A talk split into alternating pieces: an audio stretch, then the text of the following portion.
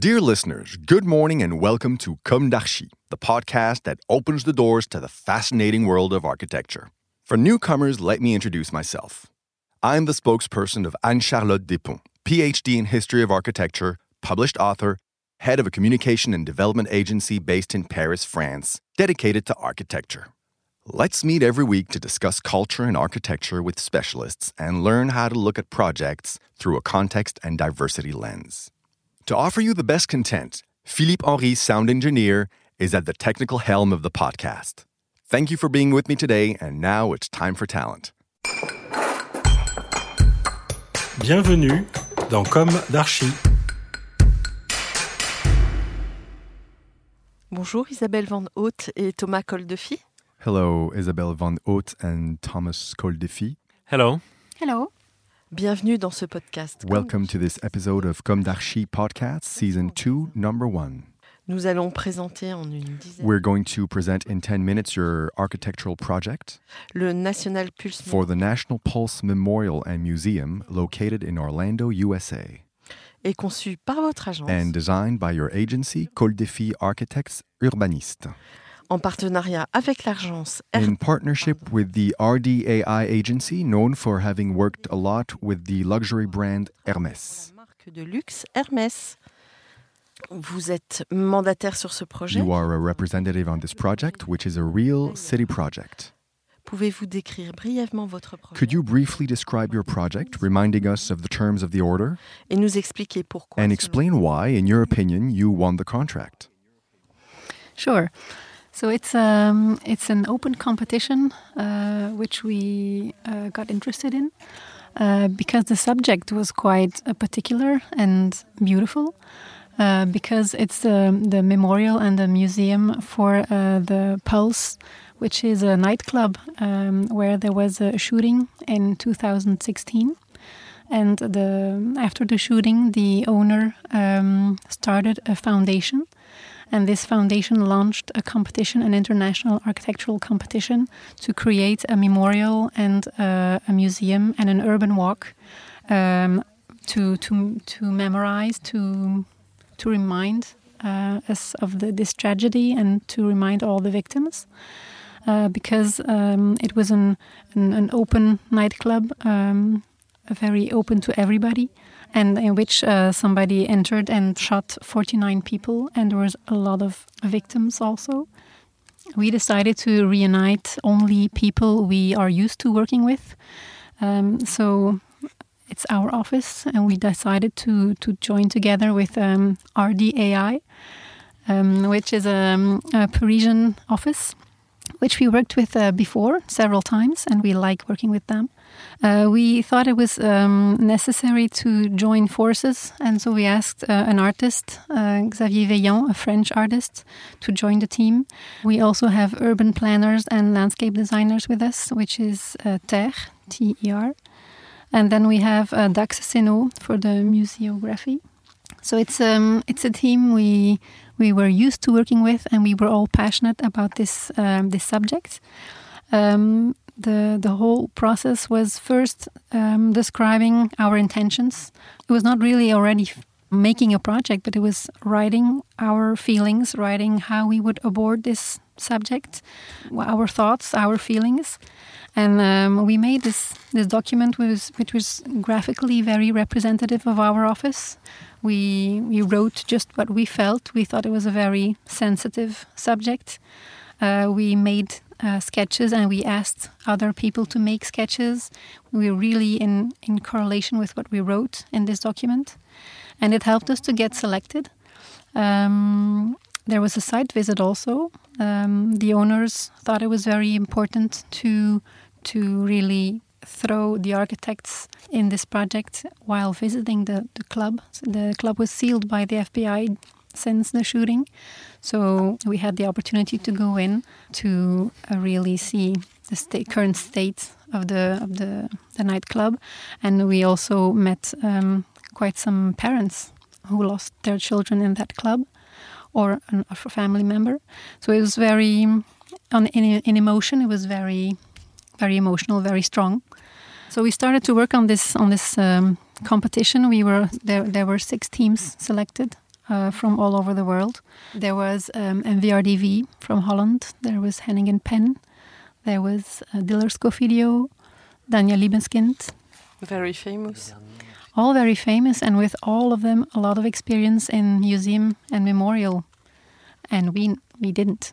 So the client called us saying, "Congratulations, you got selected, and we're so happy to work with a team that we don't know yet. We are very uh, curious what you guys can do." And in the beginning, they said we're going to visit each office because it's very important for us to get to know the team very well. But then afterwards, they said we can't go like traveling all over the world. We are asking every team to um, make a small video or to present yourself.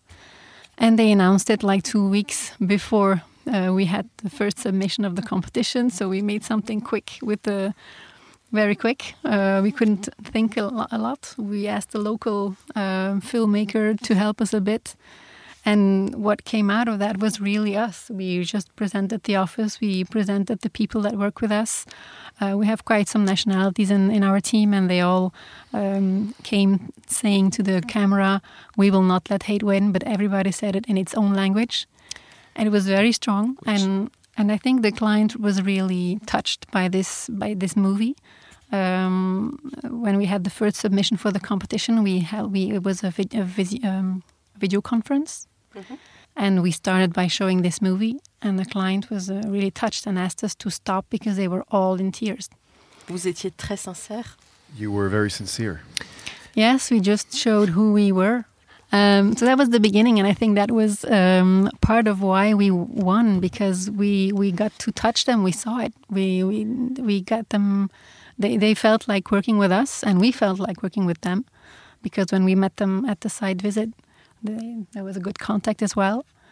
And I think that was maybe already half of, of, of, of the of the winning scheme because they felt that, that there was this mix and match or how do you say that we, we got along very well I think there was a real there was a real uh, connection uh, between people and that was I mean some things that we felt uh, really strongly happy with and uh, apparently they, they, they felt also connected to, to us and to the approach of our office, which is very open minded. And uh, we have a lot of uh, people from different countries. And so I think they found something that was reflecting also uh, their wish of uh, being more tolerant and uh, being more open to everything. And the fact also that we were a little bit fresh somehow, because uh, as Isabelle was saying, our, our competitors were.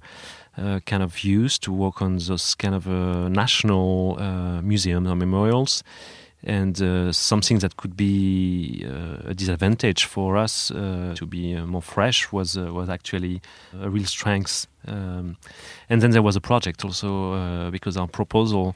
Uh, of course, we were very motivated. We had to work uh, all over summer to uh, produce a scheme and to and to work with many different people, which is also not easy a strong artist who has a strong opinion.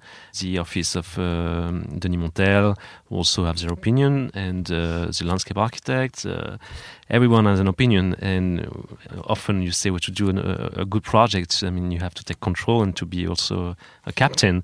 And uh, we said we don't want uh, we want everybody to speak, but in the end we we had this uh, we had this uh, this great uh, way to connect ourselves through uh, very simple things, which was uh, color, nature, and uh, water.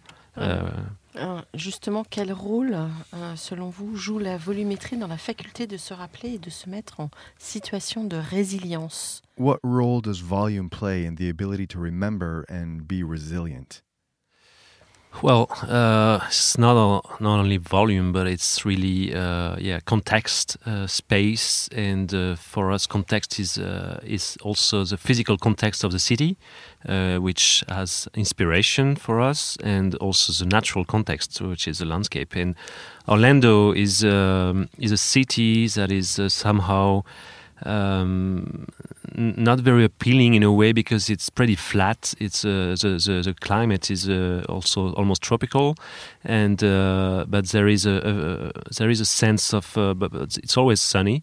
I mean, for what we've seen. And uh, but it's pretty quiet, and there are some a lot of uh, very long suburbs with industrial zones that needed to to find also new identities. So actually um, we thought that in order to reflect also what, what you see in Orlando, which is a, there's a lot of lakes, water everywhere, ponds, uh, and also to reconnect and to uh, to, to match with uh, the, the, new city with some uh, old parts which were not really uh, nice to live in.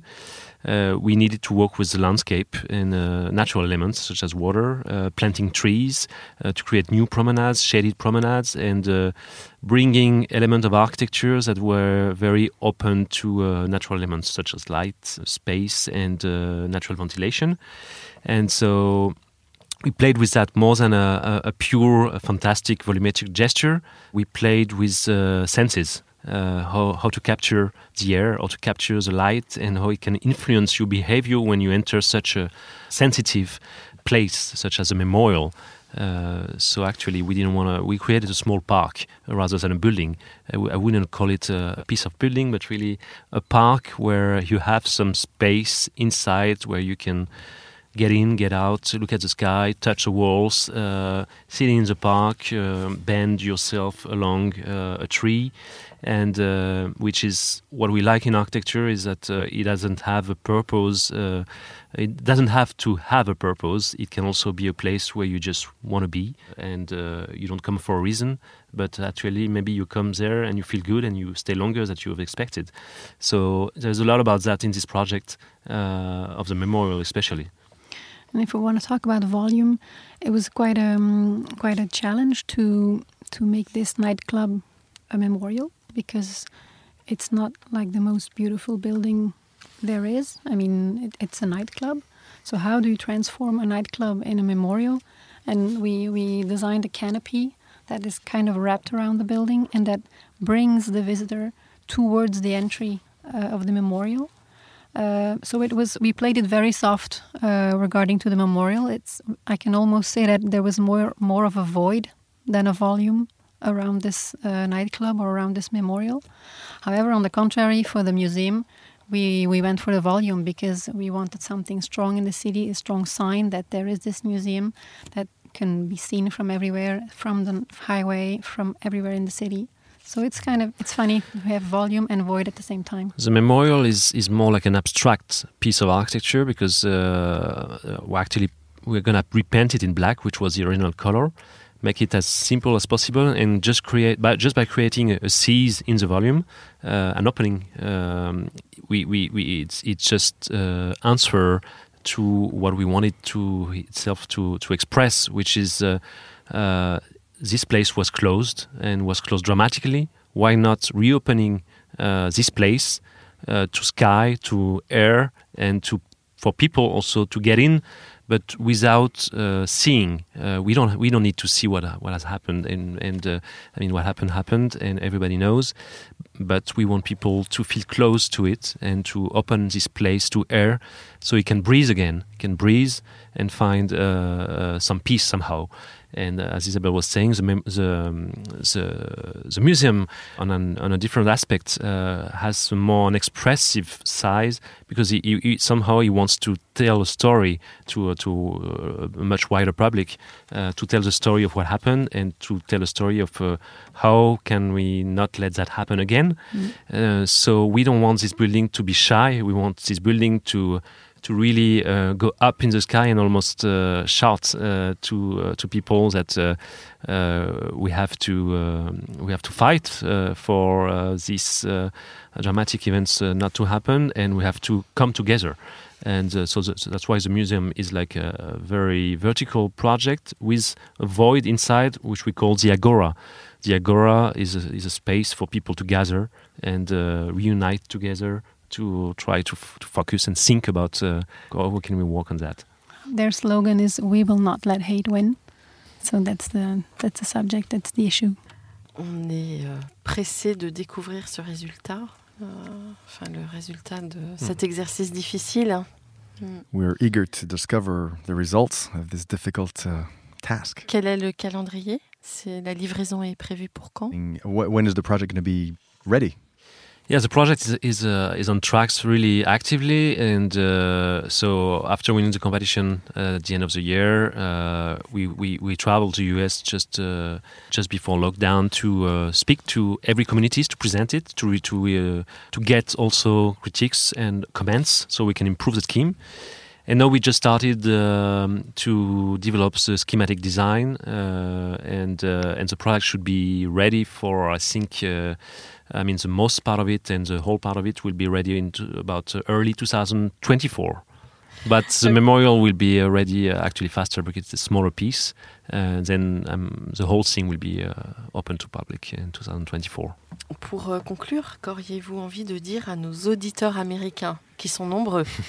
To conclude, what would you like to say to our American listeners?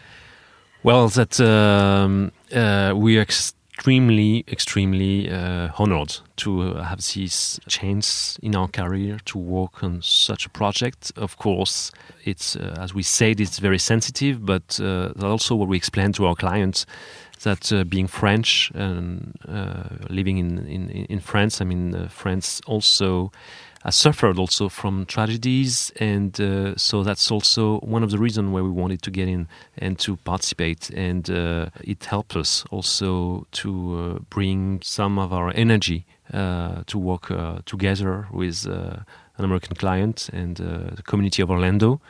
It's a very human aspect that is touching everybody, and it goes beyond culture and countries. So for us, it's yeah, we we, we honor and we want to thank also uh, our clients and uh, the city of Orlando uh, that have selected us. So just a big thank you. Yes, and everybody. we'll do our best. yes, a big thank you to everybody who, who gave a lot of good support, also good good feedback, positive feedback uh, when they came to the museum and and judge the different projects. There were a lot of people who, who liked our proposal and who got it, who understood our point of view. So that's that's um, very motivating for us so you can count on us to give all the energy we have to make this um, this project fantastic. So thank you very much, Isabelle and uh, Thomas, and uh, thank you to my, my translator. Very, my pleasure. Very much. thank you very much. Thank you. thank you. Bye bye. Bye bye. Bye bye. Bye bye.